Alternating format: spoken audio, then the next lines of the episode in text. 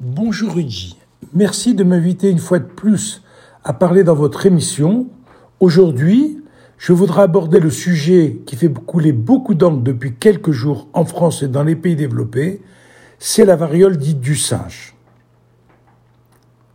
Cette maladie s'appelle ainsi car le virus a été découvert pour la première fois il y a une quarantaine d'années chez un singe.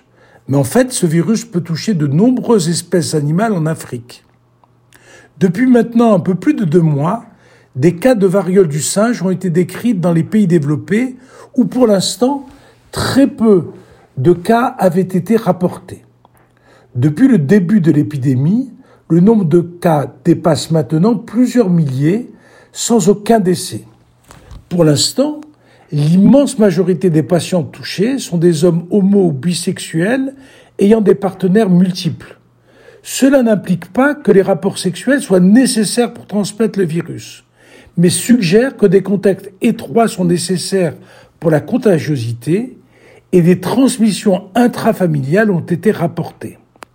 Du fait de la nécessité de contacts étroits, il y a peu de chances, pour ne pas dire pas du tout de chance, qu'une pandémie de grande ampleur, telle que nous l'avons observé pour le Covid-19, se produise. De plus, la deuxième différence majeure est qu'il existe dès maintenant pour cette maladie à la fois des vaccins et des méthodes diagnostiques fiables pouvant laisser, espérer un contrôle rapide de l'épidémie. Néanmoins, dans les semaines et mois à venir, il est probable que l'épidémie continue à évoluer et va toucher d'autres franges de la population, y compris des enfants.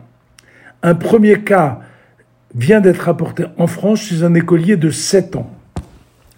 Affaire à suivre, sans inquiétude, mais vigilance.